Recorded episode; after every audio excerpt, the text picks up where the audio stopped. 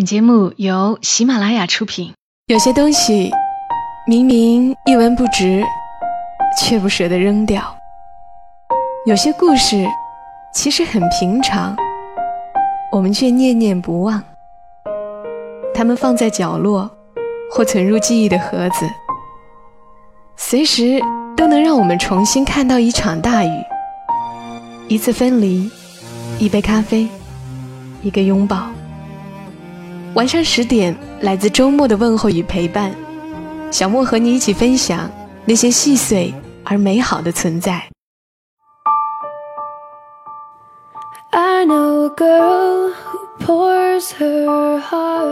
欢迎你的收听，这里是晚上十点，周六的晚间，和你分享那些细碎而美好的存在。我是小莫，在湖南长沙问候你。说这一句的时候特别想笑，因为昨天躺在被子里和甜豆聊天聊到妈妈的工作，我说妈妈的工作是录音，是讲故事给别人听。甜豆马上来了一句：“默默到来，故事如你，我在长沙问候你。”对于两岁多的小朋友来说，他吐词并不清晰，但为娘的还是能听明白的。所以觉得特别好玩。其实我录节目的时候，他从来都不在场，可能偶尔剪辑节目的时候他听到了，也就记住了。小孩子总是在不经意间就给你一点点惊喜。其实做妈妈的与孩子之间相处的这么一些时光，真的很有趣。那今晚就要和你来分享一篇。作者苏小琪的日常随笔，写的也是他和他女儿之间的日常。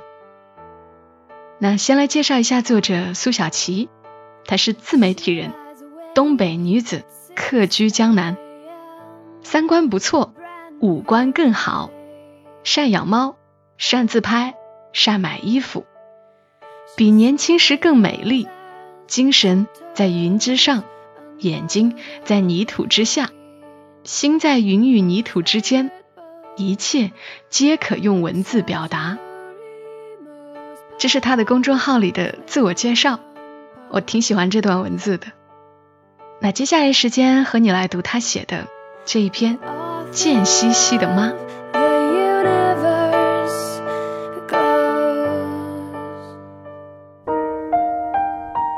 小城的桂花。已经香到了尽头，到了尽头的香气，跟之前是不一样的。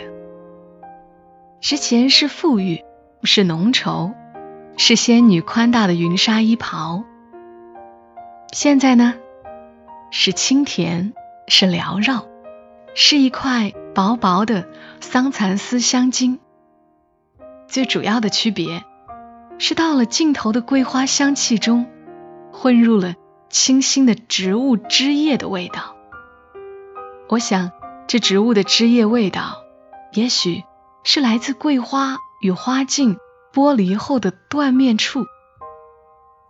我从来没有把桂花叶子揉碎了去闻闻味道，但我想，我猜想的一定不会错。再来一场秋雨，桂花季。就会彻底结束了。北方的人们从来想象不出桂花的味道，于是我开始在商城搜罗，倒是惊喜的发现了一款桂花茶。我想着可以上到自己的小店里，然后推荐给北方的朋友尝一尝，这样你们就会知道罗文常唱的八月桂花香究竟是什么味道了。每天下班，我只想回家。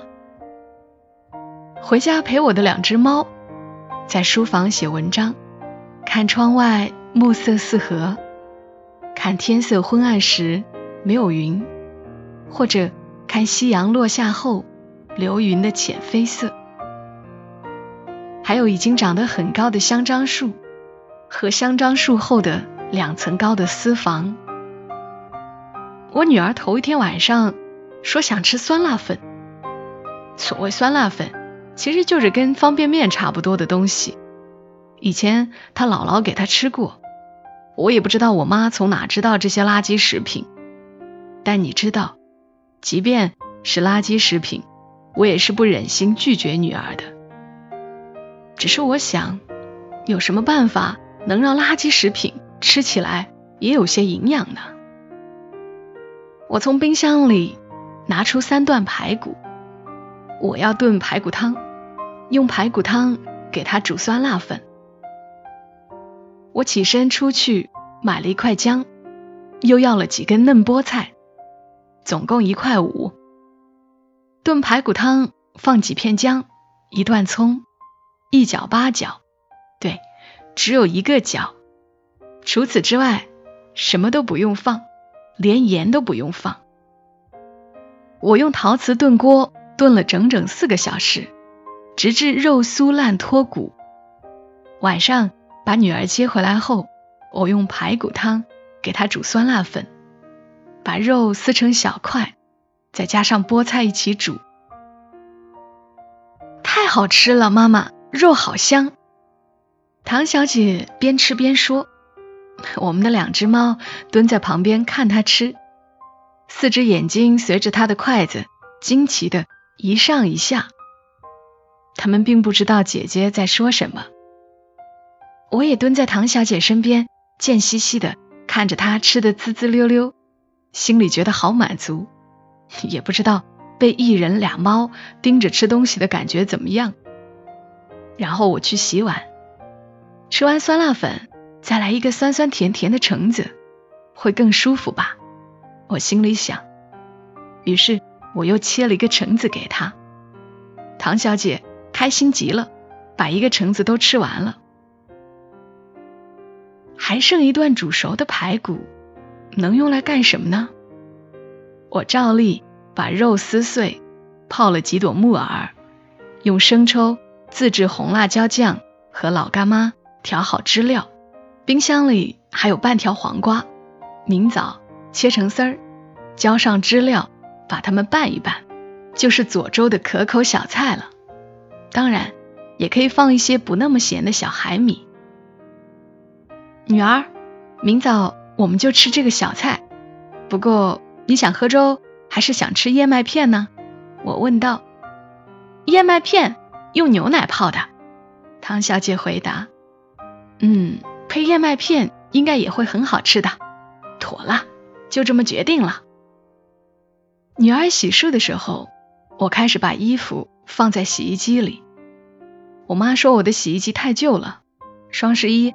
可以换一个滚筒洗衣机。我说，可是它还没有坏。这个波轮洗衣机我已经整整用了十五年，中间修过一次，因为型号比较老，配件找了很久，好在还是修好了。它的容量只有四点七公斤。其实洗衣机和垃圾桶都不需要太大，垃圾桶小。垃圾扔得更勤，洗衣机小，更适合深浅颜色的衣物分开洗。更何况还有相当一部分衣服，我喜欢手洗。就像现在，洗衣机洗衣服，我也在洗衣服。是一件黑色羊毛开衫，用丝毛巾泡泡揉揉就可以了。现在的衣服其实根本不会有多脏，就是去去味道。然后我刷了唐小姐的两双鞋，刷好后用洗衣机脱水。我知道这样洗运动鞋很容易变形，为了避免鞋子变形，很多人都会把鞋子拿到外面的洗鞋店洗。孩子的鞋不贵，更新换代快，完全没必要花那个钱。洗好的两双鞋，一双晒在阳台，等待明天的太阳，一双。用烘鞋器烘上，这样明天唐小姐就可以穿着上学了。我忙完这一切，唐小姐已经在我的床上睡着了。我打开房门，趴在他脚边的两只猫齐刷刷的抬头看我。我拨开唐小姐放在头上的手，轻轻亲吻她的额头，再去挨个亲吻我的两只猫。我妈回东北后，基本每天的这个时间都是我的家庭时间，从八点到十点，在这两个小时里，我会做很多事情，然后就坐到书房开始排版。其实我都不知道有多久没有做过这么多事儿了。我想起从前没开始写文章时，几乎每天都是这样度过：炖汤。煮银耳羹，做饼干，做蛋糕，做面包。我真的特别喜欢做让别人开心的事儿，对爱的人，对爱的猫，也十分纵容，甚至看着他们因为我而十分享受、十分幸福的时候，眼睛里都是有着讨好般的光似的。我坐在深夜的书房里，想起过去的种种。想到现在的种种，突然心中很感动，这让我觉得这几年疏忽而过，但我还是很适合过日子的那个女人。为爱的人，为自己的心，所有付出和劳累都会凝成专注之下的圆满，非常丰盈，非常甘愿。对了，我还跟女儿说好。那三块剔下肉的排骨，明早拿去喂小区对面老邢家那条傻黄狗。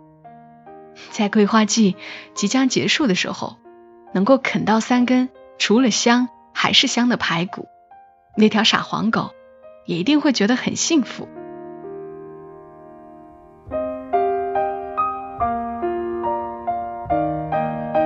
刚刚的文字来自于作者苏小琪。当我读到这篇文章的时候，我仿佛就看到了一个美丽的妈妈忙碌且快乐的样子，还有她的女儿和两只猫幸福的吃东西的样子。怎么说呢？就是有种心情都变得清清透透的感觉。我也十分享受，我爱的人因为我而十分享受，十分幸福，也特别喜欢做让别人开心的事儿。其实。心里有爱着的人，有喜欢做的事情，就已经是很幸福的人了。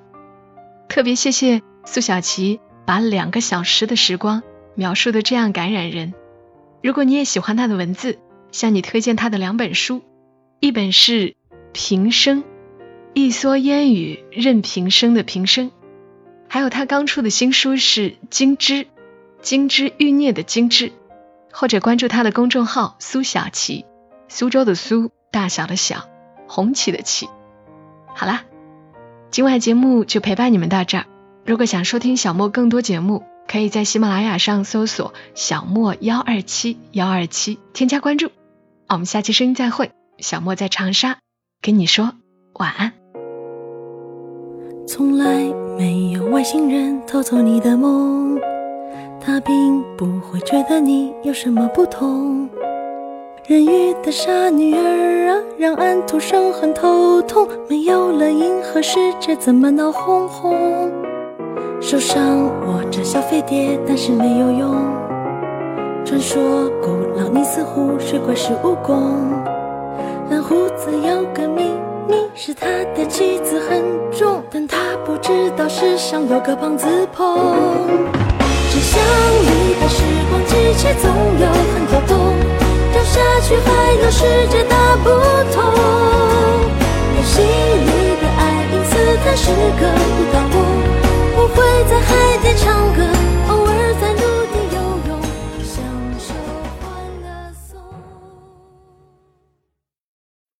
马拉雅，听我想听。